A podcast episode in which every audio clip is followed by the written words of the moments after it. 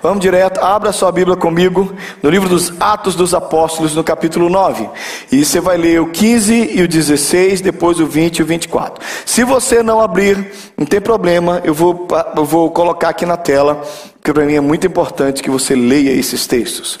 Atos dos Apóstolos, capítulo 9, 15 a 16. Abre e olha para mim, por favor. Um dos homens mais usados por Deus que nós conhecemos é o apóstolo Paulo. Apóstolo Paulo escreve praticamente metade do Novo Testamento. Ele é o homem que é usado por Deus para alcançar os gentios. É um homem cheio do Espírito Santo.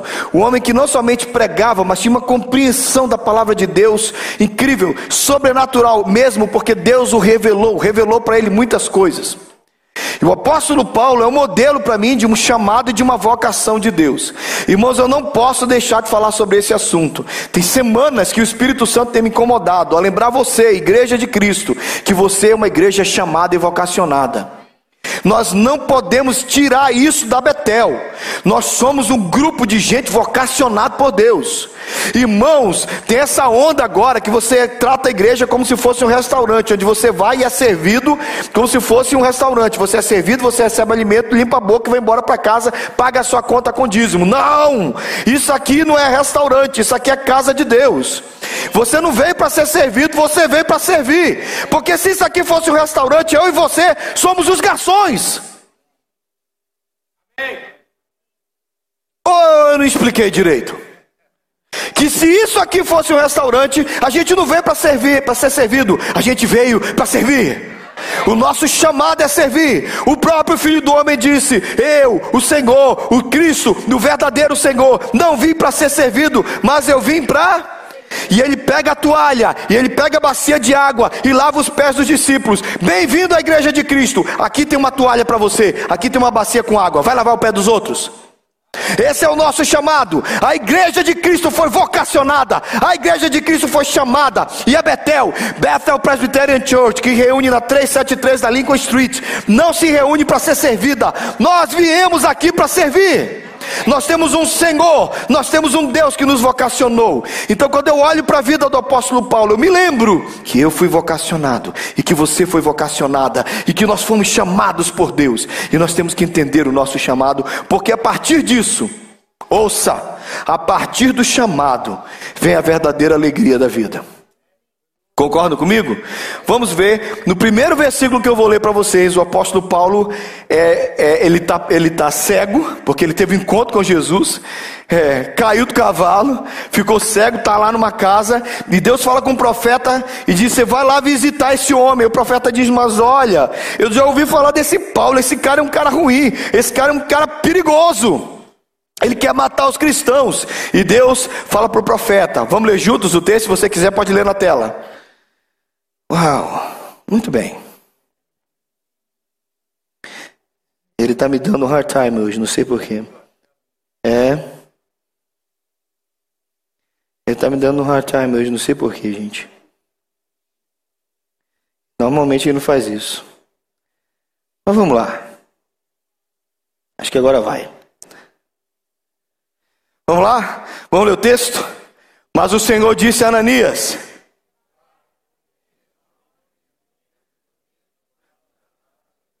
Acho que eu preciso ler com vocês, que não ficou legal.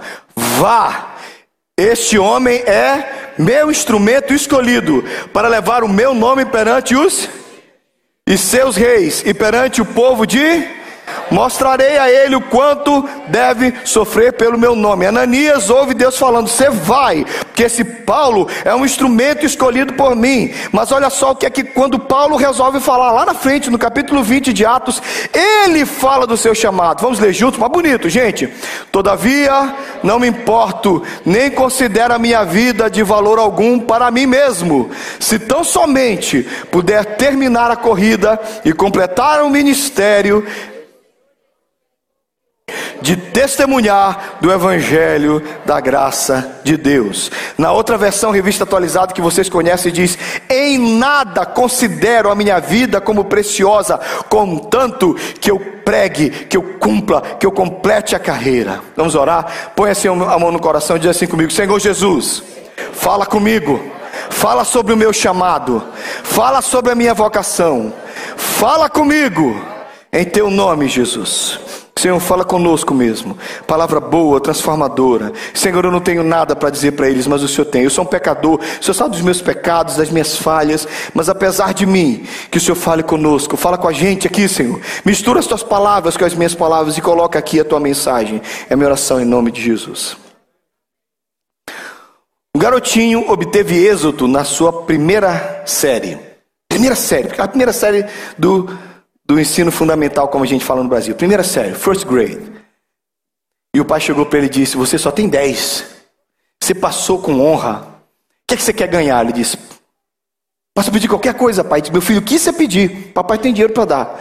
Papai disse: Eu quero uma bola de ping-pong verde. Aí falou: Como assim, meu filho? Papai, eu não posso pedir o que eu quiser? Pode.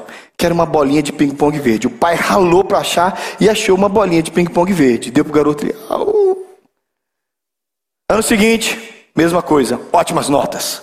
Passou em primeiro lugar. Meu filho, você, você conseguiu fechar o segundo ano. O que, é que você quer? Pai, qualquer coisa. Bolinha de ping-pong verde.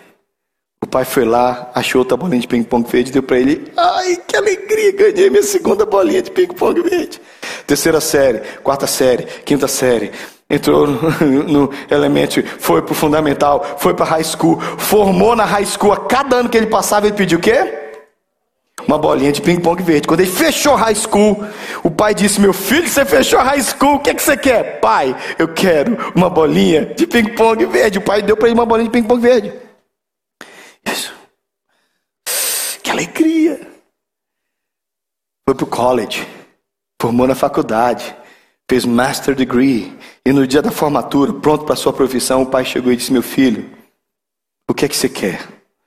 Quer um carro? Quer uma casa? O papai tem condição de te dar ali. O pai, eu quero uma bola de ping-pong verde. O pai dá uma bola de ping-pong verde pro garoto, ele abraça a bola. Ô oh, pai, obrigado. O pai disse: Ah, mas é muito fácil. Vamos fazer uma viagem. Eu vou te dar, além da bolinha, uma viagem de navio. Eles foram dar, fazer uma viagem de navio. Embora ambos não soubessem nadar, mas resolveram. No meio da viagem, o navio bate em algum lugar perigoso, começa a afundar, sem salva-vidas, sem saber nadar. Os dois estão morrendo. A água começa a subir e o pai vira para o filho e diz: Meu filho, a gente vai morrer porque eu não sei nadar e você não sabe. Ele disse: É, pai, a água já está no peito. Ele disse: Meu filho, eu te amo. Ele disse: Papai, também te amo. Meu filho, tem uma pergunta que eu quis fazer a vida inteira e água subindo. Qual é, pai? Faz. A vida inteira eu quis te perguntar, mas não tive coragem. Fala, fala, pai, o que, que é? Meu filho, porque toda vez que você que você ganhava, alcançava um êxito na sua vida, você pedia uma bola de ping-pong verde. Ele: Ah, pai, porque você não falou antes? Sei lá, fiquei com vergonha. Por que, que você pediu uma, água de, uma bola de ping-pong verde? E o, pai, o filho diz: Pai, sabe por que eu pedia sempre? Porque.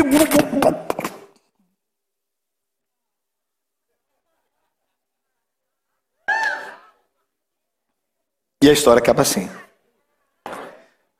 Acho que a melhor vez que eu contei essa história foi para os filhos da Larissa e do Ricardo. Que quando o Davi e o Felipe, quando eu acabei de contar essa história no carro, gente fala assim: não pode acabar assim, pastor. Nós vamos inventar uma final. Não, não, a história acaba. Não, a gente tem que inventar um final para essa história. Não, tem que. Ah, a história acaba assim. Por que, que aquele garoto queria sempre uma bolinha de ping-pong verde? Bem, morreu com ele. Mas eu acho interessante porque eu saí daqui muito chateado semana passada. Confesso para vocês. Isso, essa chateação me acompanhou a semana inteira. Porque depois de um tempo, eu preguei sobre vocação semana passada. E eu disse assim: diga sim para a sua vocação. E grande parte da igreja não respondeu o apelo. E no segundo culto foi pior ainda. Eu disse: o que está acontecendo? Como é que a gente fala de vocação para a igreja? E a igreja diz: não. Como assim? Como assim, irmãos? Qual é a razão? Qual é a razão? Irmãos, do que, que adianta você existir se você não cumprir a vocação? Oh, oh. Vocês estão com medo do que, gente? Vocês estão com medo do quê? Qual a razão de você existir? Lúcio, você trabalha com pizza. Você faz quantas pizzas na semana? Muitas, você não tem ideia, talvez você não parou para contar. Você faz bem a sua pizza, existe um cliente. Olha que interessante, o cliente quer a pizza do Lúcio, o Lúcio tem a pizza. Tá tudo perfeito, o cliente vai pagar, o Lúcio fez a pizza, mas tem uma pessoa que pode atrapalhar isso tudo.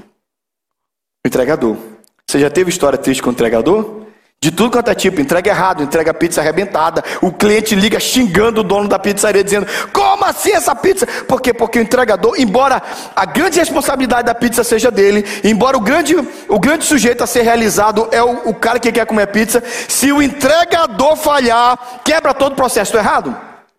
Não adianta a pizza ser boa, se você tem um péssimo, um péssimo entregador, vai dar tudo errado. Irmãos, nós somos os entregadores. Se a gente falhar, não importa o quanto o evangelho seja bom, não importa se Deus preparou um evangelho maravilhoso para transformar as vidas. Se você falhar na entrega do evangelho, esse negócio vai ficar ruim.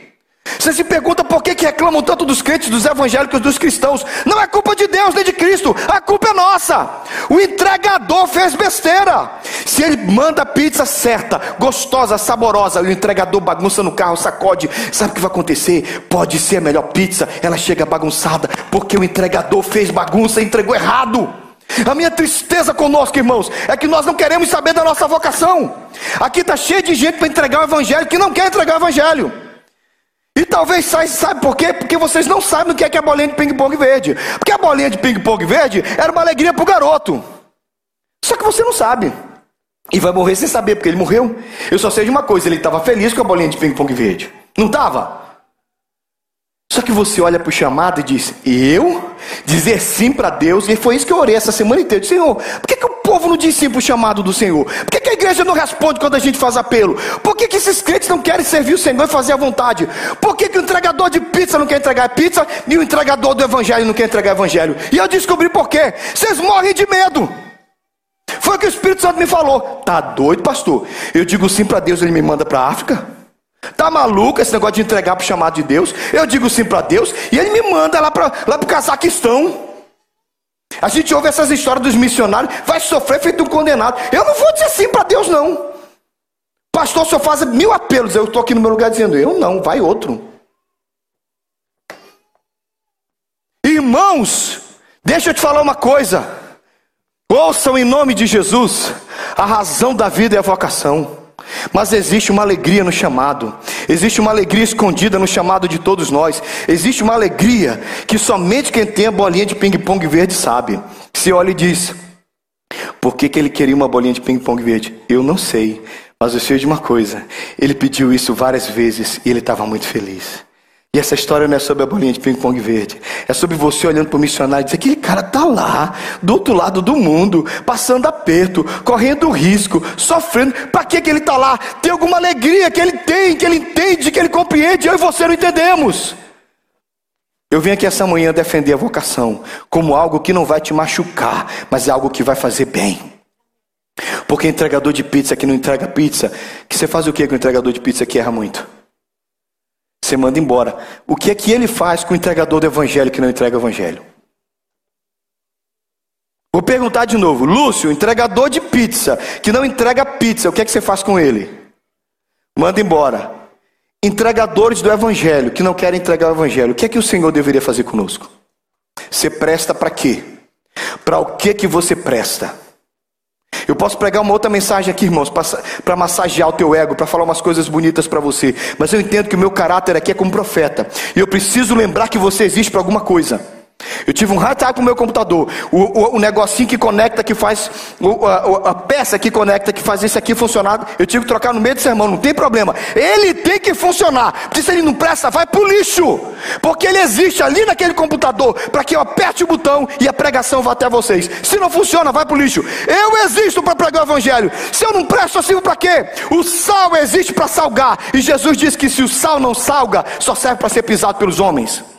Você existe por um motivo. Deus te chamou por um motivo. E o motivo não foi ser membro de igreja, nem assistir culto, nem ouvir pregador em dadismo. Deus te chamou.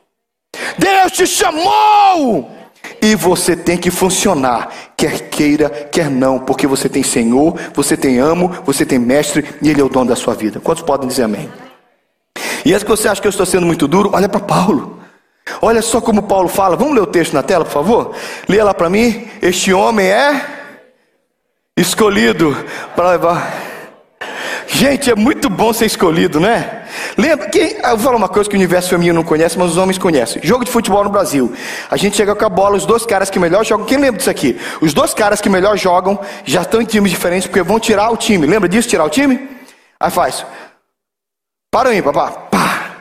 Assim que os dois tiram para o ímpar, quem ganha, quem que é, é a primeira pessoa que ele escolhe? O melhor. E o, o segundo que perdeu para o ímpar, escolhe o. Então se é 5 contra 5, fulano, fulano, fulano, fulano, fulano. Tô errado, quem já viveu isso aí? De repente ficam dois moleques. Quem são os dois que ficam por último? Os dois pernas de pau, os caras não jogam nada. Você sabe que se você era um dos últimos a ser escolhido, que você era uma porcaria de jogador de futebol. Aí você ficava lá, você... aí, aí os dois caras, os dois bons, que são os donos da bola, que jogam pra caramba, olham pra você e pro seu amigo e ficam dizendo: quem dessas duas porcarias que eu escolho? Quem é que joga menos? Porque um você diz assim: esse aqui a natureza marca. E aquele ali a sombra marca, aquele ali é ponta esquecida. Isso aqui é só para fazer número, porque a gente falou que era 5 contra 5, mas essas duas porcarias não prestam para nada. Não é assim, gente? Quem lembra disso aí? Deus, Deus vai te curar desse trauma, irmã. Abre seu coração, para isso que você está aqui. Aí de repente, o cara olha para você, eu quero fulano, o outro diz, ah, tá bom, então pega o Thales. Lembra como era ruim isso? É muito ruim, é muito ruim quando você não é escolhido. É muito ruim quando você é o que ninguém quer escolher. Mas eu tenho uma boa notícia: alguém te escolheu. Alguém te escolheu. E quando você é escolhido, a primeira coisa que acontece é que você começa a se sentir especial. E é muito bom se sentir especial, irmãos. Por isso que quando você está na igreja e você começa a ter um contato com Jesus, você entende que Jesus te escolhe. E quando Ele te escolhe, você diz: Meu Deus, que coisa maravilhosa, Ele me escolheu. E eu sou a escolha que ninguém escolheria. O Charles Swindon conta uma história que na, numa, num, num barn, no celeiro de uma grande fazenda, eles tinham acabado de ter uma ninhada, uma cadelinha teve uma ninhada, tinham lá seis, oito cãezinhos. Fala ninhada, Larissa, como é que fala? Vários cãezinhos ninhados, uma ninhada de seis, sete cãezinhos. E um garotinho se aproximou assim da mureta. E o dono daquela ninhada de cães disse, disse: Meu filho, você vai comprar um? E disse: é, Meu pai disse para escolher um. Então estavam aqueles cãezinhos correndo, se mordendo. De repente tinha um cãozinho no canto, se arrastando para displasia, é assim que chama? Parecia que ele já tinha displasia. As patinhas traseiras estavam mais vagarosas. E ele disse assim: Moço, eu quero aquele. E o dono da ninhada disse: Meu filho. Esse cãozinho está doente. Ele nunca vai poder correr com você e pular como qualquer outro cão. Ele vai ser sempre assim, mais vagaroso. Olha, escolhe aquele ali que é maior. Esse aqui foi o primeiro a nascer o mais forte. Esse não, esse é um cãozinho doentinho.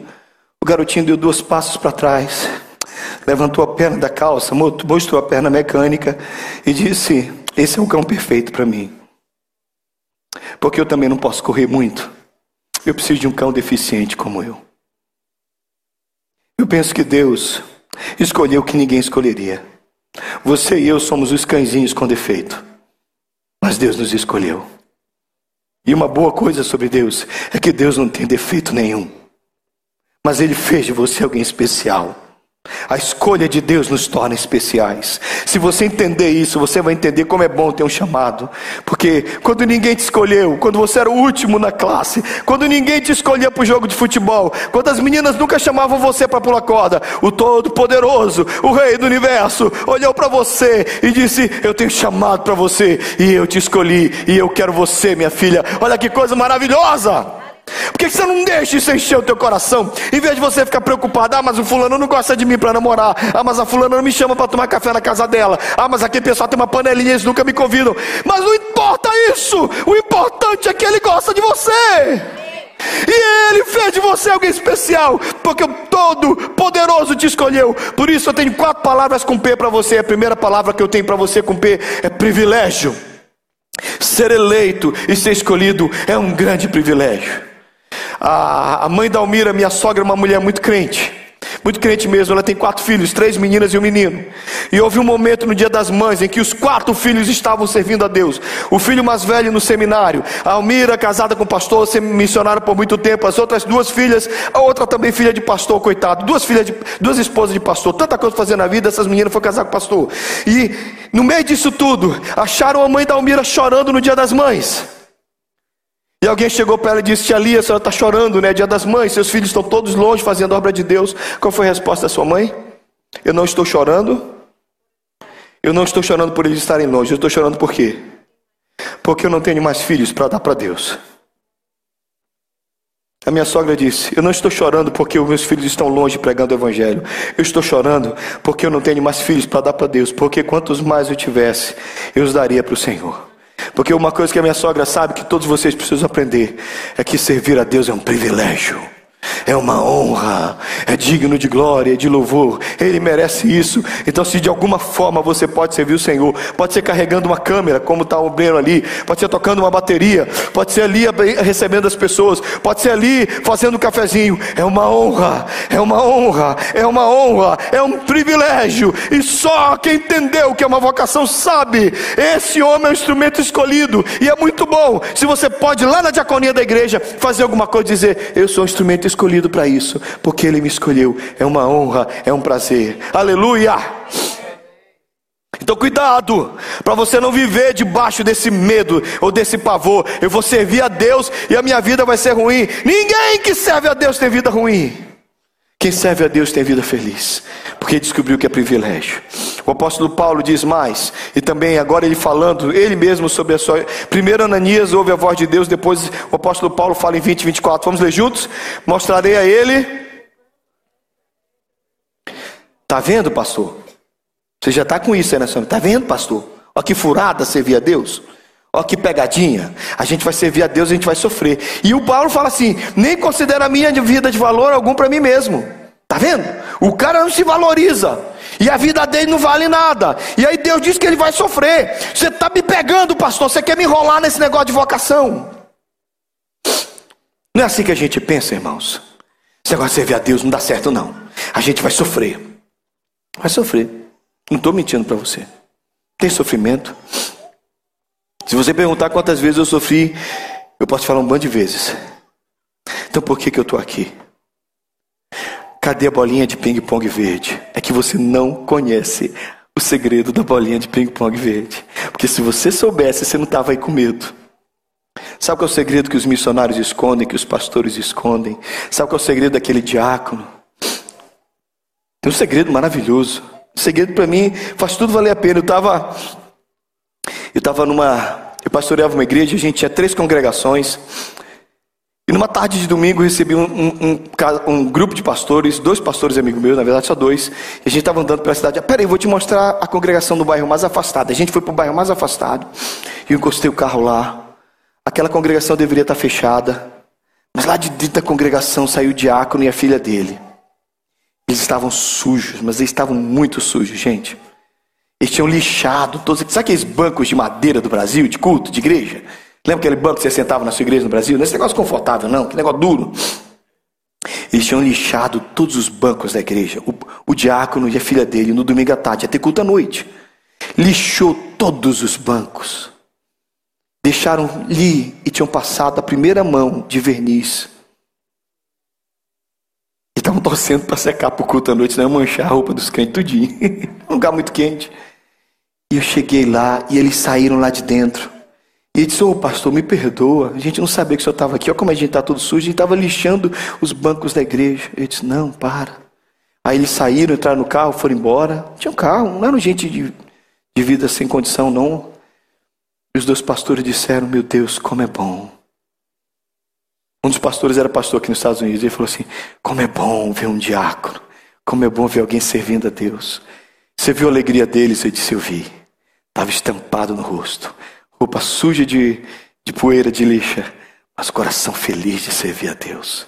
Cuidado para você não entender, você não entender errado, porque você começa a olhar para aquilo ali e dizer assim: esse negócio vai ser só sofrimento, esse negócio vai ser só dor. Não é isso, não. O apóstolo Paulo não viveu assim. Sabe de uma coisa? Os teus valores vão mudar. O que você acha que é sofrimento vai mudar. O que você acha que é derrota vai mudar. Quando você aceita um chamado de Deus, a sua vida é trocada. Você começa a entender o chamado a partir dos valores de Deus. Os seus valores vão ser mudados. Você está dizendo, mas eu vou sofrer, pastor. Pode ser. Pode ser que você vá sofrer. Mas cuidado para você não amar mais a sua vida do que a Deus. Porque se você amar mais a sua vida do que a Deus, você vai para o inferno. Então você não é salvo, não. Você sabia disso? Presta atenção. Deus chama, Jesus chamou quantos apóstolos? Quantos ficaram firmes? Onze. O que aconteceu com Judas? Morreu. Como morreram os outros onze? Pedro foi crucificado de cabeça para baixo em Roma. André foi martirizado na Grécia, colocaram ele numa, num grande X e cada mão foi pregada num dos braços do X. E Tiago foi decapitado pelo Herodes. João foi lançado vivo num tacho de óleo fervente, foi jogado de uma montanha, morreu de morte natural, mas depois de ter sofrido agruras de tanta perseguição. Um, só, tão, só dois morrem de morte natural, João e o outro. Filipe foi crucificado em Gerápolis pelo, pelo imperador Domiciano. Bartolomeu, segundo a tradição, foi posto no saco e lançado no mar. Mas tem gente que diz que antes de ser jogado no mar nesse saco, ele foi esfolado vivo. Tomé foi na Índia furado por, perfurado por lanças, vários guerreiros o perfuraram por lanças e assim ele morreu. Mateus é o segundo que morreu de morte natural, são, são somente esses. Tiago, filho de Alfeu, foi apedrejado por judeus em Jerusalém. Judas Tadeu provavelmente foi martirizado também com golpes de machados e porretes. E Simão Zelote, segundo foi falado, foi executado ou numa cruz, mas a tradição católica diz que ele foi martirizado e cortado ao meio por um serrote. Aí você fala assim. Está vendo, pastor? Jesus chama 12. Olha a desgraça da morte desses homens. Querido, você vai morrer de qualquer jeito. A questão é pelo que você vai morrer. Alguns vão morrer na UTI ligado a aparelhos, numa vida sem sentido, tendo certeza que vão fechar os olhos e vão para o inferno. Todo mundo aqui vai morrer. Todo mundo aqui tem uma senha. Você vai morrer. E eu também, se Jesus não voltar nessa geração. A questão não é se você vai morrer, é pelo que você vai morrer. Aqueles homens viviam por uma causa. Pior do que viver sem causa é morrer sem causa. Você vai morrer por Jesus. Você vai viver por Jesus. A sua vida tem razão. A sua vida tem sentido. Quando os seus valores mudam, você entende que aí sim, aí sim a vida não é somente ter privilégio, mas é ter outra perspectiva. Você olha a vida de uma outra maneira, você olha a vida de uma outra forma. Como disse a dona Lia, a minha sogra, eu tenho filhos, mas meus filhos são para Deus. Eu tenho uma vida, a minha vida é para Deus. Cuidado, querido, para você não viver só para você mesmo. Perspectiva, basicamente, pelo dicionário é como se analisa uma determinada situação, objeto, ou ponto de vista de uma determinada situação, ou acima de tudo, como você percebe algo. Alguns olham para esses 12 homens, para esses 12 homens que eu estou acrescentando Paulo, que foi decapitado. Você olha para esses 12 apóstolos e diz: Que vida difícil, morreram de forma ruim. Irmãos, a Bíblia diz que eles vão se assentar em tronos porque eles viveram para Deus.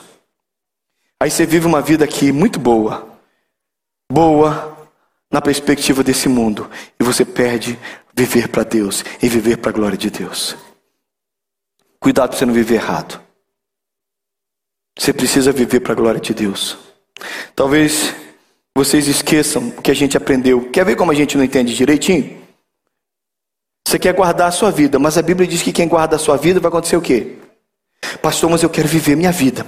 Eu quero uma cama confortável, eu quero uma casa bonita, eu quero um carrão, eu quero envelhecer. Quando eu ficar bem velhinho, eu quero para aquelas nursery homes lotados de coisa, onde as pessoas ficam colocando comida na, na, minha boca, né, Denise? Ficam cuidando de mim. Eu quero uma vida assim bem legal, bem cuidando de mim, para ficar assim bem próspero. Isso é vida? Isso é vida, irmãos? Tem gente que pode viver desse jeito e vai viver uma vida e vai morrer miserável e vai fechar os olhos nessa vida e vai para o inferno. Mas os nossos pais e as pessoas na igreja onde eu cresci cantavam assim: A tua graça. A tua graça é melhor que a vida, meus lábios te louvam, e assim bendirei, em teu nome minhas mãos levantarei, as minhas mãos. Aí eu fico pensando que para qualquer pessoa da minha infância que cantava esse corinho, porque não se cantava cântico na igreja, não tinha worship na igreja, a gente cantava corinhos. Então, quando você chegava para alguém e dissesse assim, qualquer pessoa, se você chegasse para alguém e dissesse ou perguntasse, por que você está cantando que a graça é melhor que a vida? A pessoa vai dizer assim para você, qualquer crente, não tinha curso superior, não fez teologia, não foi para missionário, não tem nada disso. É um crente de igreja. Você fala, por que, que você está dizendo que a tua graça é melhor que a vida? A pessoa dizer, porque o Salmo 63 diz, a tua graça é melhor que a vida. Como assim a graça é melhor que a vida se tudo que a gente tem é vida? Não, querido. Tudo que você tem não é a vida, porque se você tem só essa vida, você vai morrer e você vai para o inferno, você não tem nada. Agora, se você tem a graça, você pode ter essa vida, mas você tem certeza que você tem a vida eterna, porque a graça te traz a vida eterna. Só tem vida eterna na graça. Por isso que o Salmo 63, versículo 3 diz: A tua graça é melhor do que a vida. Então, querido, servir a Deus e andar na graça de Deus e cumprir o chamado de Deus é melhor do que viver de qualquer jeito. O céu é lugar de choro no início, sim, porque diz que nós vamos, que Ele vai enxugar dos nossos olhos todas as lágrimas. E vocês estão aqui dizendo assim: ah, eu vou chegar no céu, vou lembrar da minha tia que não está aqui. Aí Jesus vai enxugar as lágrimas. É assim que vocês pensam? Aí eu vou chegar no céu, vou lembrar do meu tio que nos converteu. Ah, saudade do meu tio. Aí vem Jesus: não chora, não, vou enxugar dos teus olhos toda ela. Para com essa besteira. Isso não vai acontecer no céu. A Bíblia diz que Ele vai enxugar dos nossos olhos. Todas as lágrimas. Primeira coisa, essa tristeza aqui vai passar. E segunda coisa, eu acho que a gente vai chorar, porque a gente não fez o que tinha que fazer, e a gente viveu só pra gente, e a vida foi muito triste. Eu quero convidar você a viver de outra forma, viver numa outra perspectiva, olhando para a vida de uma outra forma. Ronaldo Lidório, e se você quiser, eu mando para você o testemunho, mando no YouTube, é muito legal. Ronaldo Lidório é um dos missionários que eu mais respeito. Eu termino essa mensagem com, com essa história. Ele conta que quando ele está trabalhando agora, foi trabalhar na Amazônia, mas a primeira viagem, ele trabalhou por muitos anos na África e resolveu ir trabalhar na Amazônia com os, com, com os, indígenas e os ribeirinhos. Então, quando ele voltou da África, ele foi e disse: Eu vou lá agora visitar o campo, porque eu vou conhecer a selva amazônica e vou trabalhar lá como missionário. Então, ele foi lá, comprou uma bota boa, comprou uma, uma, uma bota da Timberland, comprou umas roupas de daquelas que você usa para fazer safari, pegou GPS, arrumou a voadeira, voadeira, aquelas lanchas que você anda lá na Amazônia. Eu sou de Belém, a gente conhece bem como uma voadeira. Pegou tudo isso, chamou um daqueles caras que andam na mata com ele e disse: Olha, eu preciso visitar uma, uma tribo não alcançada. Ele disse: Ok, tem uma tribo que eu acho mais ou menos que fica quatro dias de viagem daqui, quatro dias para ir, três dias para voltar. Ele disse: Mas como assim é? Quatro dias porque a gente vai tentando, três dias porque a gente já aprendeu e a gente volta mais fácil se enviaram no mato.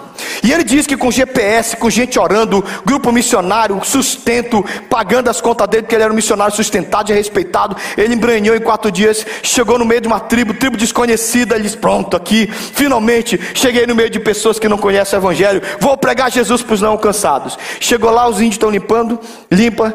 E aí ele chama o tradutor, diz: Pergunta para eles se a gente pode ficar aqui. Eles disseram: pode ficar aí continuar limpando, arrumando a tribo. Ele disse assim: Posso perguntar para eles uma coisa? O tradutor disse: Pode. O que, que eles estão fazendo? Eles estão dizendo assim: Nós estamos preparando aqui. Desculpa a gente não dar atenção para vocês, porque a gente está preparando a tribo hoje, porque hoje tem culto. Aí o missionário com GPS, com sustento, com voadeira, com roupa de marca, falou assim para eles: Como assim? Vocês são crentes? Aí eles falaram: Nós somos crentes, por quê? Vocês não são crentes, não? Aí ele disse assim: E quem foi o missionário que pregou o evangelho para vocês? Aí eles falaram assim: O que é, é missionário? Qual foi a agência de missões? Foi a Jocum, foi a Novas Tribos, foi a Caiuá, foi quem mandou o missionário. Falou, o que, é, o que é missão? Aí então disse, como é que vocês sabem? Como é que vocês são crentes? Como é que vai ter culto hoje? Ah, a gente é crente porque o seu João está aqui.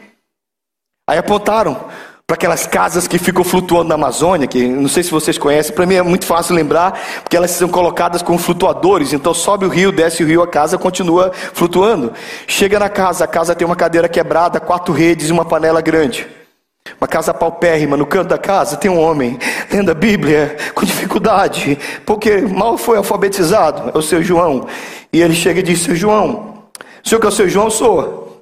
É o senhor que pregou por isso aqui? Eu disse: Sou, sou eu que preguei. Quem é você? Eu sou o missionário Ronaldo Lidório. Vem aqui, vem aqui pregar o evangelho, mas o evangelho já está pregado. Ele disse: Abriu a janela, Maria, corre aqui. Chamou a esposa, João e Maria, né? Maria, corre aqui. Agora tem um missionário de verdade aqui com a gente. E ele virou para o seu João e disse: Seu João, o senhor é missionário? O pastor disse: Não sou ninguém. Então, como é que o senhor está aqui pregando o evangelho para esses índios? Ele disse: Ah, eu sou de Tefé. E teve lá um negócio chamado Conferência Missionária na minha igreja. Ouviu falar? O Ronaldo Lidório vive pregando. Ele disse: é, Eu sei mais ou menos o que é isso. Eu sei o que é isso mais ou menos. Pois é, aí meu pastor falou que a gente tem que pregar o evangelho onde ninguém pregou. Aí eu disse: Então como é que é isso? Eu fui pregar em Tefé, mas todo mundo já tinha Jesus, todo mundo já ouviu falar do evangelho. Eu precisava pregar onde ninguém pregou. Então eu peguei o barco, entrei na Amazônia, cheguei aqui. E comecei a pregar o evangelho. Eu não, não estudei muito, mas o único livro que aquele homem leu na Bíblia, na vida dele foi a Bíblia. Ele só tinha, só tinha Bíblia, gente. O único livro que ele sabia ler era a Bíblia. Aprendeu a ler para ler a Bíblia, só lia a Bíblia, com dificuldade. Gente, ele fundou seis igrejas para seis tribos indígenas diferentes. E o Ronaldo Lidório, o grande pregador, disse: Meu Deus, ele é um missionário.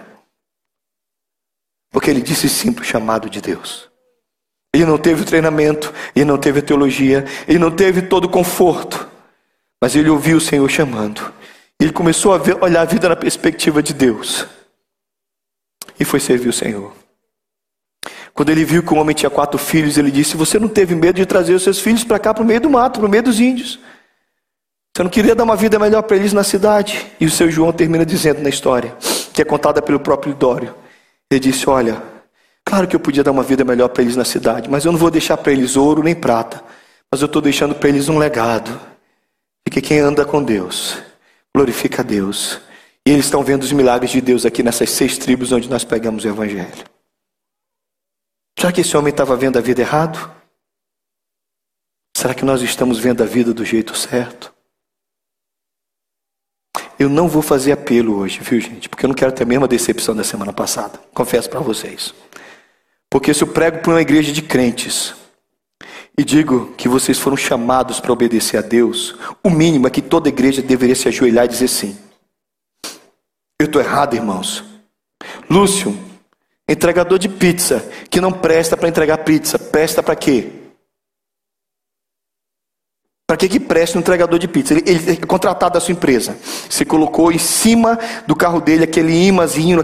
Ele tem que entregar pizza da sua. Se ele não entrega pizza, para que, que ele serve? Salvo por Jesus, que foi chamado para pregar o evangelho e ter um ministério. Se ele ouve um apelo para obedecer a Deus, ele não se ajoelha. Para que que você serve? Para que que você serve? Para que que você serve? Eu não estou brincando de pregar o Evangelho. Eu não subo nesse púlpito para brincar com vocês. Eu acredito sinceramente que a minha igreja é uma igreja de vocacionados. Eu acredito que vale a pena sofrer por Ele. Vale a pena sofrer por Ele. Eu sinto em mim, irmãos, que eu poderia fazer qualquer coisa. Deus me deu competência, ânimo. Um dia eu estava no seminário com um amigo e eu concluo com isso. Ele olhou para mim e disse: Thales, você é um cara esperto, você pode fazer qualquer coisa. Do jeito que você é, você pode ganhar dinheiro. Eu disse: talvez. Minha mãe empreendedora, meus pais começaram do nada, abriram uma empresa, foram muito bem na vida.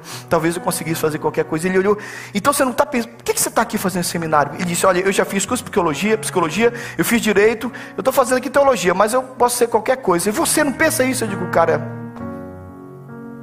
eu sou presto para isso aqui. Meu pastor disse que gente vocacionada como garrafa que se coloca querosene. Depois você coloca querosene numa garrafa, ela não presta para mais nada. Você lava, você pode jogar qualquer produto, uma garrafa que você colocou querosene, o, o, o cheiro do querosene se entranha no vidro. Ela nunca mais presta, não dá para colocar leite, não dá para colocar mais nada. Depois que você colocou querosene na garrafa, numa garrafa de vidro, ela só serve para uma coisa: para colocar querosene. Se você foi tocado por Deus, você só serve para servir a Deus. Você não serve para ser um ímpio, você não serve para estar no mundão, você não serve para ir para balada, você não serve para ir para festa, você não serve para viver bêbado, você não serve para usar droga, você não você pode até fazer. Mas algo mais forte já tocou a sua vida. Eu só falei de duas palavras para você, eu tenho mais duas para a semana que vem. Mas eu sei de uma coisa: servir a Jesus é um privilégio. Ter um chamado é um privilégio. Eu me sinto muito privilegiado. E segunda coisa, a sua perspectiva vai mudar. Você vai ver a vida diferente. Você vai fazer tudo que você vai fazer. Mas quando você estiver servindo a Deus, você vai dizer: é muito bom. Curva a sua cabeça. Feche os seus olhos. Diga sim para o Senhor Jesus de novo. Diga sim para o Senhor Jesus de novo. Diga sim para o Senhor Jesus de novo. Diga sim para o Senhor Jesus de novo. Diga sim. Você precisa dizer sim para Jesus. Não é para dizer não para Jesus. Presta atenção. Você não tem direito de dizer não para Jesus porque Ele é seu dono. Ele é seu Senhor. Nós não temos o direito. Nós não temos o direito de dizer não para o Senhor. Porque Ele é o nosso Senhor. Você precisa aceitar o chamado de Deus. Crente, você precisa funcionar. Essa é a vocação de Deus. Tem um cântico que eu cantava muito tempo atrás, eu nunca entendia porque dizia: E esse amor tão grande eleva-me, amarra-me a ti. Tu és